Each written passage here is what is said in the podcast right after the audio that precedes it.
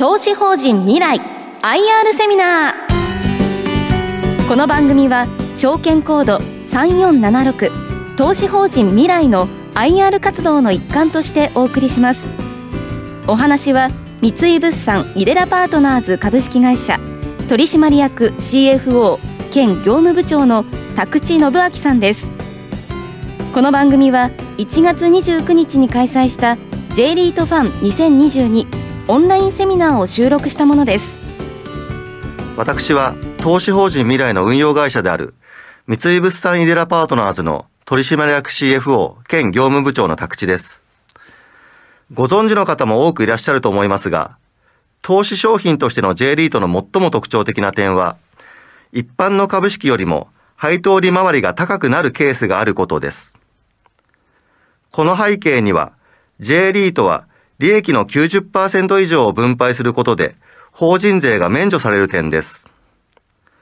この点、一般の事業会社では、税後利益が配当原資になり、さらに一定額が内部留保として配当原資から控除されるケースがあるため、J リートの配当利回りが高くなるケースが見られます。さらに、J リートは年間2回の決算を行うことが一般的であり、不動産からの賃料収入が配当原資なので、今般のコロナウイルス症感染症拡大といった特別なイベントがなければ、配当額が比較的安定していることも特徴です。もちろん、コロナ以外にも、大口テナントの退去や自然災害による配当減があるかもしれませんし、投資口価格は日々変動しますので、それらのリスクはしっかりご理解いただいて投資判断いただく必要がございます。一方、複数の不動産に分散投資しておりますので、リスク軽減が図られているとも考えられます。また、NISA の利用も可能です。次のセクションでは、投資法人未来の説明に入ります前に、コロナウイルス感染症拡大以降の J リート投資口の推移と、足元のマーケット動向を説明させていただきます。2020年の初めを基準とした相場推移を見てみますと、J リートは全般的にコロナの影響で株式マーケットと同様、2020年3月に投資口価格は大きく下落しました。その後、コロナ禍でも安定性が高い物流特化型リートを筆頭に、投資口価格は回復し、未来も含まれます総合型リート、そしてオフィス特化型、ホテル特化型リートは物流リートよりも遅れて回復しました。他方で、2021年初めを基準に相場推移を見てみますと、未来を含む総合型リートの回復が順調な状況にあります。商業系、ホテル系リートも含めて、コロナの影響で大きく売り込まれてた銘柄群に投資資金が流入したと想像されます。かかる状況下、昨年12月に未来にとって良いニュースがありました。エプラナリートという世界有数の国際不動産投資インデックスの組入れ銘柄に選ばれました。これにより、インデックスリンクで株を買う投資家が未来の株を買うようになると想定されるため、未来の投資家層が増え、流動性が上がることが期待されます。投資法人未来は、三井物産グループと20年近い業歴を持つ不動産投資会社であるイデラキャピタルの2社がスポンサーを務めます総合型リートです。上場は2016年12月と比較的若いリートでありますが、すでに5年間の運用実績があり、毎年4月と10月が決算月になります。ここからは未来の特徴や戦略、現状を5つの項目に分けて説明させていただきます。まず、スポンサーですが、三井物産からは高い信用力、そして総合商社の多岐にわたる事業領域の知見やネットワーク、銀行との関係性を活かしたサポートを、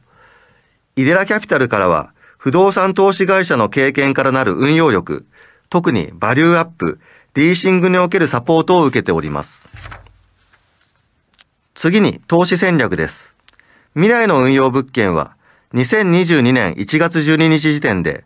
取得予定の物件も含め38物件、資産規模は1645億円です。ポートフォリオの内訳としては、半分以上が首都圏を中心とするミドルクラス賃料。具体的には、都内では1万円台中高半の賃料水準のオフィス物件であり、残りが商業施設、ホテル、インダストリアルアセットで構成されております。また、ポートフォリオの85%以上が三大都市圏に集中しております。次に、未来の投資戦略の説明となります。特徴は、安定と成長のバランスにありますが、昨今ではコロナの状況を踏まえ、安定性により注力しております。稼働率が比較的安定しているミドルクラス賃料のオフィスやコロナ体制が強い長期固定契約を前提とするインダストリアル施設、地域密着型商業施設など、これらアセットので安定性を確保する一方、物件取得後に廉価な賃料のテナントを入れ替える取り決めをするオフィス、特に通常のオフィス仕様ではなく、来店型店舗等に転用できるアセットなどで内部成長を実現させます。未来が保有している物件の特徴を簡単にご紹介いたします。まずオフィスですが、品川シーサイドパークタワーは、臨海線の品川シーサイド駅に所在する大規模オフィスビルです。ワンフロアの面積が大きく、設備面もハイスペックな施設である一方、賃料単価は月坪1万円台中盤であり、大手町や丸の内といった都心一等地と比較して割安感があることから、テナントリーシングの面で独自の強みがあるのが特徴です。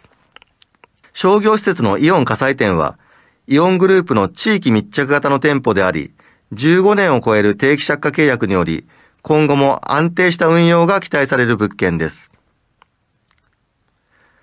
次にホテルですが、ホテルサンルート新潟は JR 新潟駅に近い場所にあるビジネスホテルです。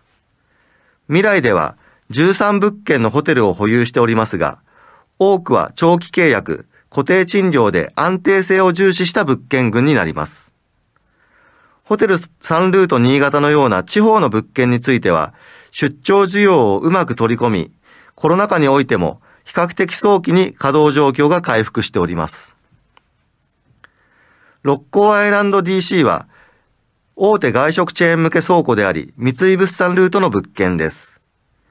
15年超の定期借家契約を締結しており、こちらも安定性のある物件です。次に運用戦略です。約5年間の歴史を持つ未来ですが、その5年という限られた期間においても様々な環境変化があり、未来は状況に応じて柔軟に対応してきました。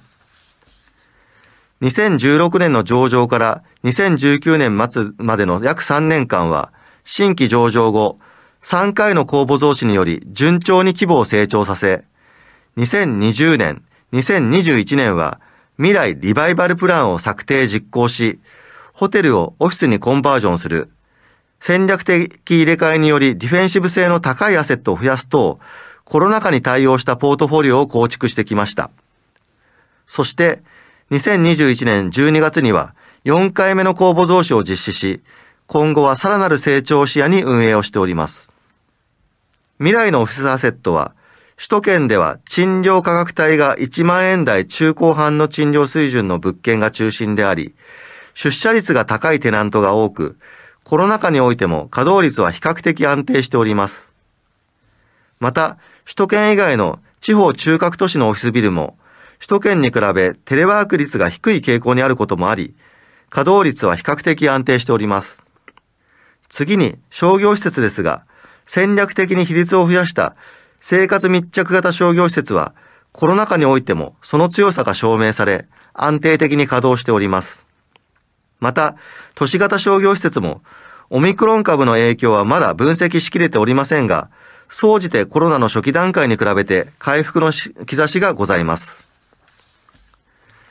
最後にホテルですが、投資法人未来のホテルアセットは13物件中10物件が固定賃料です。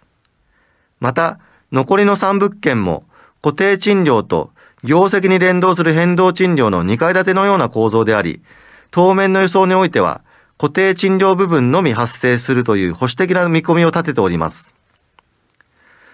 それぞれのホテルの稼働率に関しましては、先に説明の通り、未来のアセットは地方に所在するビジネスホテルが多く、出張需要を取り込み、昨年末時点ではコロナ禍においても稼働率は比較的順調に回復してきております。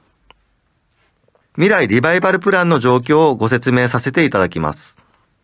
未来はコロナ対応のため昨年3つのリバイバルプランを発表しました。一つはコロナ禍においてオペレーターが破綻したホテルをオフィスへコンバージョンする取り組み。二つ目は奈良の商業施設であるミナーラの再リニューアル。三つ目は、ポートフォリオの再構築です。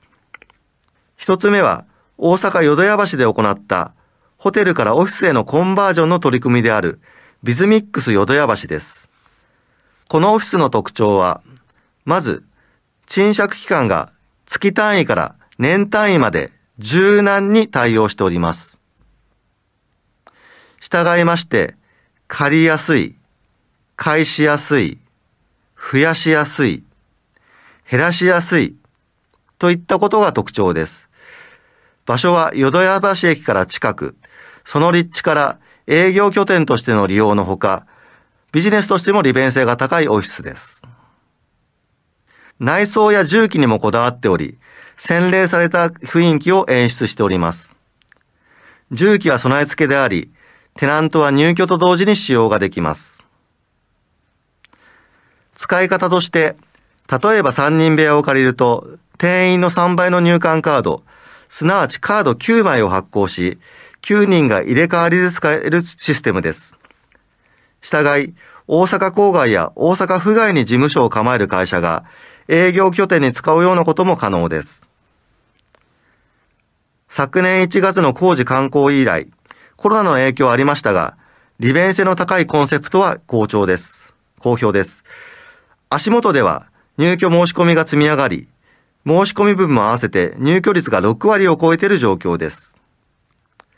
今後はテナントへのアプローチを強化することで、早期の巡航稼働を目指してまいります。二つ目のリバイバルプランであるミナーラの再生です。奈良の複合型商業施設であるミナーラは、1階のスーパーマーケット、2階の生活雑貨、4階のアミューズメント等において積極的にテこ入れを行いました。そして、施設全体の売上がリニューアル前の2019年との比較において2倍で推移しております。特に1階のスーパーマーケットであるロピアは昨年4月のオープン以降も月間4から5億円とロピア前のスーパーマーケットに比べて4から5倍の売り上げをしており、好調を維持しております。これらの効果により、一時期はコロナ影響により月間3600万円まで落ち込んだ賃料も、リニューアル後の平均では5900万円まで回復しております。今後はこの流れをさらに活かし運用を進める予定です。三つ目のリバイバルプランはポートフォリオの再構築です。基本方針としてはディフェンシブ性を高めることです。コロナ禍において底堅い収益性が確認された生活密着型商業施設やインダストリアル案件、底地案件の取得を進めたほか、オフィスでは景気悪化の影響を受けにくいサービス系テナントの比率が高い物件や、事務所としての使用だけではなく、来店型テナントへの対応や、商業店舗への転用可能な複合用途物件を取得しました。売却は投資法人未来の平均利回りを下回る物件を売却しました。売却としては、新山口のホテルを母価を上回る価格で譲渡したほか、投資法人未来の平均利回りを下回る新宿のオフィスビルを譲渡するなど、一方で取得は複合用途物件である大阪市内の中規模オフィスビルと小田原のインダストリアル底地案件、生活密着型施設の底地であるカインズモール彦根、マックスバリュー高取店の土地を取得いたしました。結果、ディフェンシブ性の強化、平均物件利回りの向上、含み益の増加を図りました。そして昨年12月、今後の成長を見据え、まずはディフェンシブ性の高い物件を中心とした新規取得を進めるべく、未来にとって4回目の公募増資を行いました。規模としては4物件の合計で約107億円です。規模は大きくありませんが、ディフェンシブ性の向上、収益性を意識した物件群であり、地方中核都市のオフィス、地域に密着した商業施設とその底地、インダストリアルアセットの底地で構成されています。一つ目の物件は、広島の中心地にあります、愛媛ビル広島です。物件名は、愛媛銀行が長年1、2階を支店として構えることに由来しております。広島市内で商業とオフィスが集積し、繁華性が高い八丁堀に所在しております。NY の利回りは5%と高い収益性が見込まれております。また、コロナ禍においても、現在は100%稼働となっております。広島のオフィスマーケットは首都圏と比較してテレワーク率が低く、将来の物件供給も少ないと予想されることから、安定稼働が想定される案件です。2件目の鶴見風画湾は、JR 京浜東北線鶴見駅からデッキで直結する商業施設です。1985年の開業以来、大手スーパーマーケットである声優が地下1階から5階まで商業施設として利用しております。横浜市鶴見区は、横浜市内でも人口が集まっている地域であり、将来も人口の増加が見込まれるので、駅前の生活密着型の商業施設は強みがあると考えております。三つ目の物件は、ビッグモーター疑難店の底地です。本物件は、幹線道路が交差する交通量の多い場所に位置し、周辺は商業店舗が集積するなど、商業立地としてのポテンシャルが高い物件です。契約期間は30年超で、約15年間は解約不可状況がついており、安定性の高いアセットです。4つ目の物件は、京浜工業地帯の中心に所在するインダストリアル案件です。本件は底地ですが、賃借期間が25年、解約不可期間は15年と、長期にわたり安定した収益が期待できる物件です。財務関連の説明です。未来は、三井物産の高い信用力により、取引金融機関から競争力のある借り入れができており、財務基盤は大きな強みとなっております。また、比較的若いリートではありますが、日本格付け研究所からは A プラスの格付けを付与されております。次に、未来の分配金見通しを説明いたします。これまで説明させていただきました未来リバイバルプランの完遂や昨年12月の公募増資の効果もあり、未来の2022年4月期の分配金は1260円、2022年10月期の分配金は1285億円を予定しており、投資口価格が5万100円とすると5%超の分配金利回りがございます。最後に ESG 関連の説明をさせていただきます。今年度は未来にとって ESG で大きな進捗がありました。昨年10月には GRESB リアルエステート評価に初参加し、2スターとグリーンスターの評価を取得いたしました。そして初のグリーンファイナンスとしてグリーンローン及びグリーンボンドの発行を実施いたしました。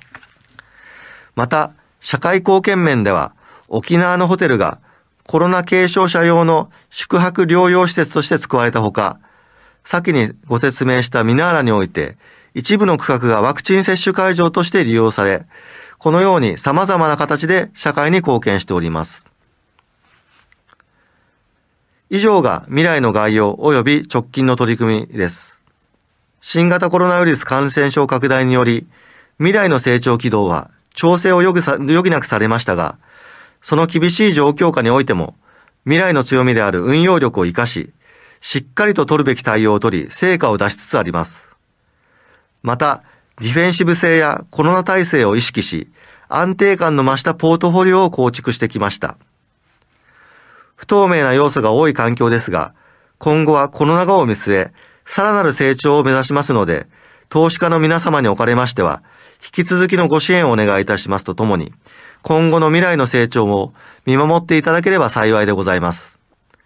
本日はご清聴いただきまして誠にありがとうございました。それでは、いくつかご質問をいただいております。えー、ので、いくつかですね、えっ、ー、と、回答させていただきたいと思います。はい。えっ、と、それではですね、一つ目のご質問として、えー、リートの特徴と今後の価格と分配金の上昇の可能性という、はいかがですかといった質問をいただいております。えー、こちらはですね、まあ、あの、先ほどのご説明にも触れさせていただきましたが、まあ、大きな特徴としてはですね、えー、三井物産とイデラキャピタルという、まあ、二つの、スポンサーがいましてですね、まあ、三井物産は、その、えー、高い信用力を背景に、えー、財務面のサポートなどをしてくれていると。で、イデラキャピタルはですね、あの、大変こう、バリューアップに、えー、強い会社でございまして、えー、まあ、先ほどご説明のですね、ホテルをオフィスにコンバージョンするとか、そういったあバリューアップのところ、運用面で、えー、サポートしております。で、今後の、まあ、部分なんですけれども、こちらですね、まずは、こういったコロナの状況も踏まえて、コロナに強い、コロナ体制のあるディフェンシブ性の高いアセット、それを積み上げることによって、外部成長、規模の拡大を図ります。そして、内部成長、賃料のアップという面では、えー、これもあの、ご説明で触れさせていただきましたけれども、えー、例えばオフィスビルであればですね、単に事務所として使うのではなくて、例えばあの、塾ですとか、えー、クリニックですとか、そういったサービス系のテナントも、にも使えるビル。そしてその時々の状況によってですね、えー、家賃負担力の高いテナント様を入れると、そういった取り組みで、えー、内部成長を実現させていきたいと考えております。それではもう一つですね、あの、ご質問に回答させていただきます。えー、IR に対する熱意とはいかがですかと、